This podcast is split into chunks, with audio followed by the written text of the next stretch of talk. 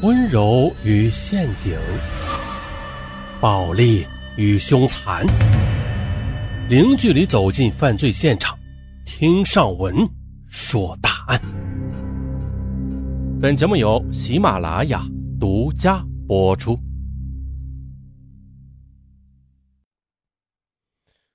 今天来说一起杀婿血案，凶手杀人之后报警自首。出人意料的是，杀人凶手刘景瑞竟然是死者赵朝贵的岳父。可更令人震惊的是，导致了这起血案的，却正是刘景瑞为女儿包揽一切的畸形父爱。刘文秀出生以后，父母就为他设计好了一切，养成了他不善于动脑子的习惯。刘文秀的家庭很富裕，父母对他呵护有加，从小也没有受过什么苦。他是一个本分听话的孩子，虽然没有什么主见吧，但也从来不多言不多语的自作主张，一切都是由父母给他做主。到了二十一岁，刘文秀已经出落成一个标致的大姑娘，由此一来的婚事又摆在他父母面前了。刘文秀的籍贯是河北省涿州市，但是他的家却紧靠北京市的房山区。生活环境啊，也完全是北京的方式，所以当地人啊，更多把自己当作是北京人。父亲刘景瑞是个精明人，他有着一手编筐的绝活啊，在当地很有名气。后来的刘景瑞就利用自己的名气做起销售柳编产品的生意，在他苦心经营下，哎，还真创造了一份令人羡慕的家业。因为没有儿子呀。刘景瑞特别希望有一个女儿能够在自己身边继承这份家业的，也好为老两口养老送终。他们想到的最好办法就是招婿入赘。刘家只有两个女儿，刘文秀是长女，二女儿在北京工作，不经常回家。于是招婿入赘这项大任就只能指望刘文秀了。眼看着大女儿一天天的长大，他们到处托人寻觅合适的人选。哎，你别说啊，经过刘景瑞挑肥拣瘦多次考察，二十四岁的河北易县小伙子赵朝贵便被刘景瑞领到了女儿面前。赵朝贵相貌堂堂，身材魁梧，比刘文秀大三岁。初次见面，赵朝贵给刘景瑞全家都留下了不错的印象，赵朝贵也比较满意这门亲事只是啊。当他听说刘景瑞提出结婚后要落户到刘家当上门女婿时，他就有些犹豫不决了。赵朝贵的家在山高水远的河北易县，那家庭状况比较差呀。他的姐姐嫁到北京市的房山区之后，觉得北京的条件比起易县老家来讲，简直就是天壤之别。他就琢磨着让弟弟也从北京这边来找个对象。以后就在北京来做生意，等有了条件之后呢，就把母亲也搬到北京来，全家人一起享受天伦之乐。这个想法得到赵母的同意，他也认为刘家的经济状况比自己家好，让儿子入住嘛，哎呀，未尝不可。孝顺的赵朝贵见母亲没有意见，啊，也就同意了这门亲事可是赵朝贵的亲友们都不知道。赵朝贵啊，在老家还有一个热恋了很久的女同学王璐，当时他们已经是难舍难分了，并且私下里已经谈婚论嫁了，啊！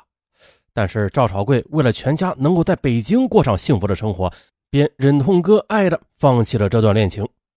可是呢，当得知赵朝贵要去北京当倒插门的女婿时，王璐却紧紧咬着牙说：“好，你去当你的上门女婿吧。”你去北京，我也能去，看咱们将来谁混得好。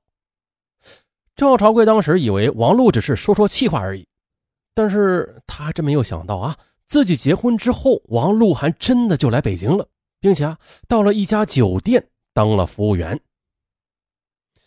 一九九八年的年底，在刘景瑞的精心安排之下，认识不到半年的刘文秀和赵朝贵便喜结连理。按照当初的约定啊。这赵朝贵便落户到了刘家，刘家的房屋比较宽敞，小两口和岳父岳母住在一起。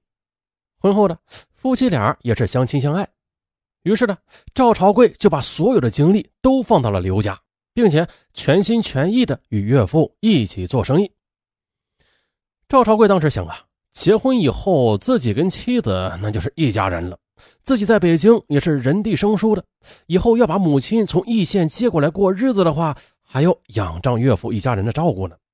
所以啊，赵朝贵为了表示对岳父全家的忠心，他呢就按照岳父的意见，把财权交给了妻子。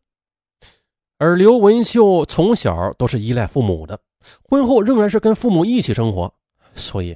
他把家里的钱又都交给了父亲，存在了父亲的存折上。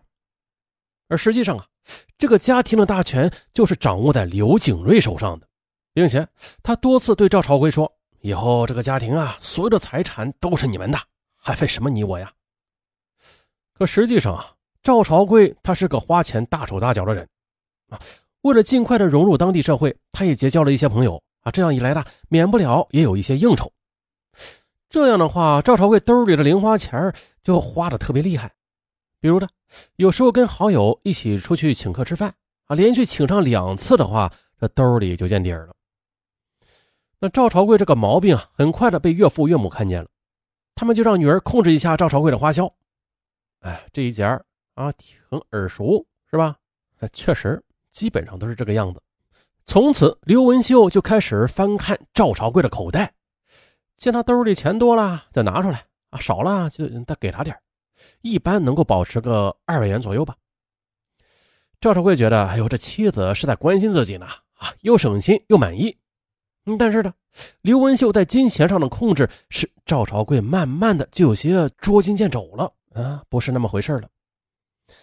有一段时间呢，他连续请朋友吃了几次饭，刘文秀见他花的钱太多了，免不了就嘟囔几句。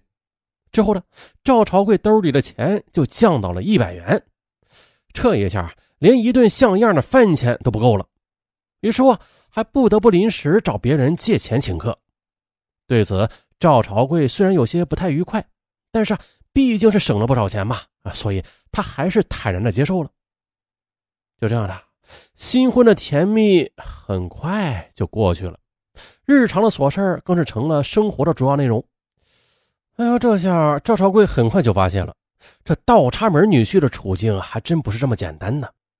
嗯，在这个家庭里，岳母是个絮絮叨叨的碎嘴女人，刘文秀她的独立生活的能力又特别差，平时在家里啊，除了躺在床上看电视就是睡懒觉，做事也是没有主心骨，凡事啊都是听父母的，而家里的事情完全是岳父做主，并且。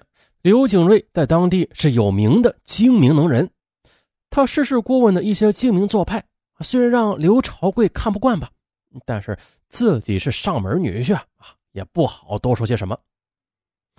再说刘景瑞，他之所以插手女儿小两口的财产，除了他认为女儿不善于理财之外，其实啊，他更担心女婿赵朝贵吃里扒外的把钱给易县老家的母亲。所以，他让女儿严格的管住赵朝贵的钱。除此之外，赵朝贵的一些生活习惯也让岳父岳母看不惯。比如呢，赵朝贵说话很随便，脾气很急躁，这就更让他们觉得赵朝贵的农民习气很重。为此呢，刘景瑞老两口总是偏向着自己的女儿啊，怕女儿受欺负，常常的插手小两口的事情，并且数落赵朝贵的不是。这让家庭贫寒的赵朝贵觉得自己在刘家是低人一等。